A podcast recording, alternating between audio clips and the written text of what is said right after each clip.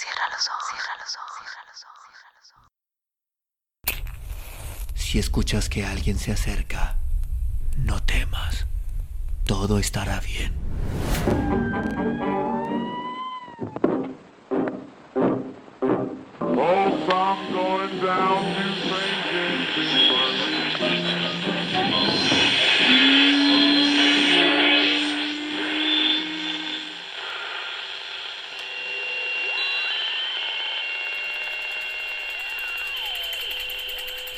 Estás escuchando, Crónica, Crónica, el lugar, el lugar donde, donde entra por tus oídos. Bienvenido. Capítulo 15. Algunos decidieron ganarse el pan. Sí, hace unos 15.000 años en el extremo oriental del Mediterráneo vivían bandas de seres humanos que estaban empezando a cambiar el mundo. ¿Quién iba a pensar que sus pequeñas innovaciones iban a tener tan grandes consecuencias? Los terribles fríos de la última glaciación se estaban retirando hacia el norte. Las lluvias se hacían más abundantes y las áridas tierras empezaron a florecer y a fructificar. La vida se hizo más amable para ellos. Ya no tenían necesidad de recorrer largas distancias en busca de animales para cazar y de plantas comestibles. La comida crecía a su alrededor y aprendieron a conocer su territorio como nadie lo había hecho antes. Los quevarienses, que así los llamaremos ahora, habían escogido un área de campeo que se extendía por valles húmedos, bosques de encinas y robles y llanuras más o menos áridas, desde el actual Israel hasta el alto Éufrates en el sur de la península de Anatolia. Los biólogos denominan ecotono a estas zonas de contacto entre paisajes variados. Es una buena idea de, esta de vivir en un territorio diverso porque cuanto más lo sea, más recursos ofrece. Al cambiar los paisajes, algunas de las grandes presas desaparecieron y entonces los humanos centraron sus esfuerzos en explotar otros recursos como pequeños animales y cereales y legumbres silvestres. Las gentes del Mesolítico adquirieron y se transmitieron toda la información relativa a su medio comían todo lo que podían comer y utilizaban todo lo que podían aprovechar. Fueron buenos tiempos y la población aumentó más de lo que había hecho nunca. Un nuevo equilibrio. En cada territorio, según sus características, se puede vivir solo un número determinado de individuos de cada especie.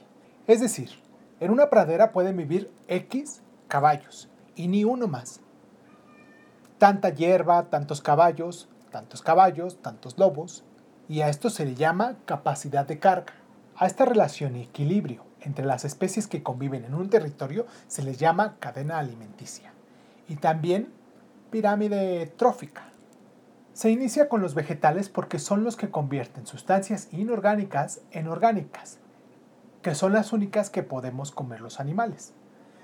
Los consumidores de plantas, los litófagos, como caballos, vacas o ciervos, son los consumidores primarios. Los consumidores de litrófagos son los carnívoros. Claro está que cada nivel o escalafón de la pirámide admite cada vez menos individuos porque en el paso de uno a otro se pierde mucha energía. La mayor parte de la energía que obtiene un organismo la utiliza en construirse y mantenerse a sí mismo. A esto se suma que los consumidores secundarios solo aprovechan parte del organismo que se alimenta. La naturaleza tiende al equilibrio. Cuando algo cambia, por ejemplo, el clima, todo tiene a reajustarse. Así fue siempre y así sigue siendo para los animales salvajes. Y esta relación es la que empezamos a trastocar los humanos cuando empezamos a forzar el crecimiento de las especies que más nos interesaban en detenimiento de otras. Más adelante tendremos ocasión de volver a este apasionante tema. Pero hace unos 12.800 años las lluvias disminuyeron y las temperaturas descendieron. Con, el aumento de la aridez de los recursos se hicieron más escasos. Y en este momento pensó el gran cambio, cuando algunos grupos humanos, a los que ahora llamamos naturifienses, reaccionaron a las nuevas condiciones favoreciendo las especies que les eran más útiles en vez de ir a buscar nuevos territorios o morir de hambre. que era lo que había ocurrido siempre. No cabe duda de que todo lo que habían aprendido sobre la explotación de su territorio les fue muy útil. Así, cuando acabaron los malos tiempos, el germen de la agricultura y la ganadería ya se habían implantado en los territorios del creciente fértil. ¿Por qué se enfrió el clima? Esta historia se podría subtitular de cómo cuando desagua un gran lago canadiense en el mar del Labrador, Norteamérica, hay una terrible sequía en el Mediterráneo Oriental. O lo que es lo mismo, de cómo un calentamiento provoca una corta pero dura glaciación. Porque aparentemente eso fue lo que pasó.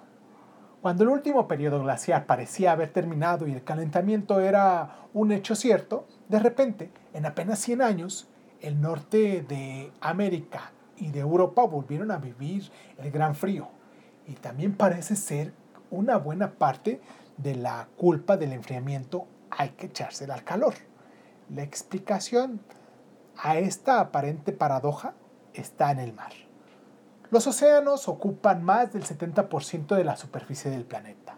Las diferencias de insolación debidas a la latitud y la estratificación de las temperaturas desde la superficie a los fondos crean en los océanos venideros ríos con aguas de distintas temperaturas y sanidad. Las llamamos corrientes oceánicas. Al principio se pueden distinguir dos tipos diferentes, pero relacionados.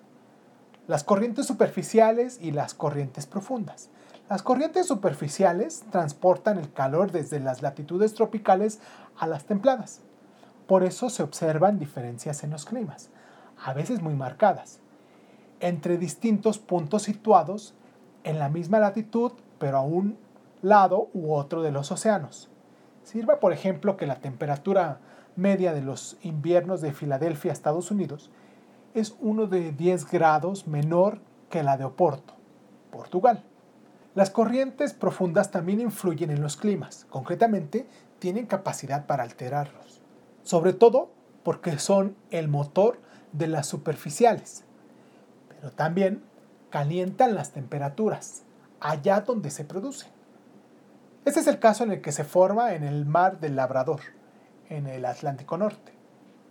Sus aguas son tan densas, por lo frías y cargadas de sales, que se hunden formando una catarata tan grande que se libera la energía suficiente para elevar varios grados la, la, temperatura de la zona. Aquí es donde comienza esta historia. Cuando un enorme lago que se había formado en el centro del continente norteamericano, con las aguas del hielo del gran casquete que lo había cubierto durante la última glaciación, se desbordó y empezó a derramarse en el Golfo de San Lorenzo. La súbita llegada al mar del Labrador de semejante cantidad de agua dulce disminuyó tanto la sanidad y por lo tanto la densidad. En esta zona se cesó la formación de la corriente profunda y se paró el sistema de circulación oceánica. El calor dejó de distribuirse y el frío se instaló en las latitudes septentrionales. Este enfriamiento provocó en el resto del hemisferio norte una disminución notable en las precipitaciones. ¿Por qué natufienses? Nosotros no sabemos cómo se denominaban ellos a sí mismos, ni siquiera si se consideraban un grupo, pero los prehistoriadores tienen que poner un nombre a los yacimientos, a las culturas y en definitiva a las comunidades que estudian. En este caso se lo puso Dorothy Garrett en 1932 por un yacimiento muy importante encontrado en Israel, que por entonces era mandato británico de Palestina. Audi en Natuf, en el que se encontraron restos de esta cultura. Los arqueólogos saben que el consumo de cereales era muy importante para los natufienses, porque en los yacimientos han encontrado muchos indicios, granos, hoces o molinos para moler el cereal. Y ratones, el ratón doméstico, las distintas subespecies de Mus musculus. También debía de utilizar como despensa los silos en los que almacenaban el grano las gentes de este tiempo. Los agriotipos o especies silvestres del trigo, la cebada, los guisantes, las lentejas, los garbanzos, el lino o las higueras fueron explotados sistemáticamente hasta que finalmente se convirtieron en las primeras plantas domésticas. Realmente escogieron muy bien. La combinación de cereales y legumbres tienen un alto valor nutritivo. Además, crecen rápidamente, tienen buen rendimiento y resisten un tiempo bastante largo el almacenaje. Pero estos grupos humanos no solo elegían ciertas especies, sino que recolectaban los ejemplares que presentaban ciertas mutaciones. En el caso de las variedades de trigo domesticadas, escaña, trictium obeoctium y escanda, que fueron elegidas las que tenían las espigas más firmes, los granos más afianzados y las semillas menos protegidas. Rasgos estos que no son la norma, porque las espigas se rompen cuando la semilla está madura y los granos se sueltan para así poder germinar. Esta es su estrategia de reproducción. Sin embargo, los recolectores recogían las espigas que no se habían roto y que no habían perdido sus granos. Finalmente fueron estas variedades favorecidas las que se cultivaron. Esta decisión tuvo mucho más enjundia de lo que puede parecer a primera vista porque implicó la elección de un tipo de alimento que no se podía comer. Tanto los cereales como las legumbres, sobre todo las secas, y así son las que se han almacenado. Precisan cocinarse para poder ser digeridas y asimiladas. El proceso es laborioso, pues en ambos casos necesitan ser cocidas y los cereales requieren primero una molienda. Se puede decir que es entonces cuando, con el consumo de especies vegetales domesticadas, empieza la cocina elaborada. En Jericó, Palestina, y Abu Juereira y Tel Quasara, Siria, quedan un registro magnífico de ese tiempo en el que, hace unos 10.000 años, los grupos humanos empezaron a establecerse en aldeas. Jericó alcanzó pronto un tamaño considerable. Unas 2.000 personas vivían en casas de adobe de planta circular protegidas por una muralla de 4 o 5 metros de altura con una torre circular de 10 metros de diámetro y 8 metros de altura. También en este tiempo, en las laderas del sur y suroeste del gran arco que hacen los montes Tauro, sur de Anatolia, y los montes Sagros, que marcan la frontera de Irak e Irán, aparecen los primeros indicios de domesticación de animales.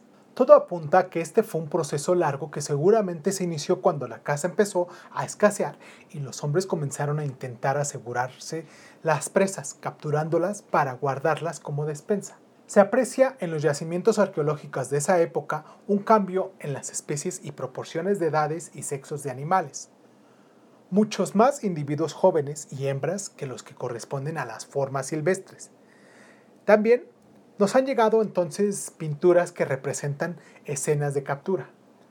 Así comenzó la selección artificial, por contraposición a la natural, hecha por humanos que escogían los ejemplares que más les convenía. ¿Y qué es lo que les interesaba a estos primeros ganaderos? Fundamentalmente, controlar la reproducción, que tuvieran descendientes los individuos más dotados de la lana o de más carne o que dieran más leche. En el control de la reproducción radica el éxito de la domesticación. Al cabo de un tiempo, ese proceso de selección dio lugar a cambios morfológicos que permitieron diferenciar las especies domésticas a las silvestres. Las primeras, hace unos 10.000 años, fueron las ovejas y las cabras. El antepasado salvaje de la oveja es el muflón, Ovis orientalis, y de las primeras domesticadas, Ovis aries, que se encontraron en la cueva de Shanidar, en la ladera del sur de los Montes Sagros, en lo que hoy es el Turquestán iraní. Los antepasados silvestres de las cabras, capra, agaro, cruz, se domesticaron también en las laderas occidentales de los montes Sagros en la actual Irán, cerca de la frontera con Irak. Unos mil años después se domesticó el cerdo a partir del jabalí en las laderas meridionales de los montes Tauro, península de Anatolia. Finalmente se domesticó el uro y hace algo más de mil años ya había vacas. Vos Taurus, en Tesalia, Grecia y en la península de Anatolia. El tamaño y el comportamiento parecen ser los principales factores que se tuvieron en cuenta a la hora de elegir las especies. Se escogieron animales medianos, lo suficientemente grandes como para que fueran rentables su explotación, pero no tanto como para que resultasen inmanejables. Además, eligieron animales poco agresivos, por razones obvias. Gregarios, porque es mejor tener un grupo, un rebaño, que animales aislados. Con un líder, normalmente un macho dominante, porque así es más fácil que la persona que los pastorease adoptara ese papel y el rebaño lo siguiera. Y con cierta flexibilidad ecológica, es decir, no constreñidos a un tipo concreto de alimento o de paisaje. En resumidas cuentas, escogieron aquellos animales a los que se les podía domesticar. Para todo tiene un precio y los campesinos lo pagaron a cambio de asegurarse el alimento.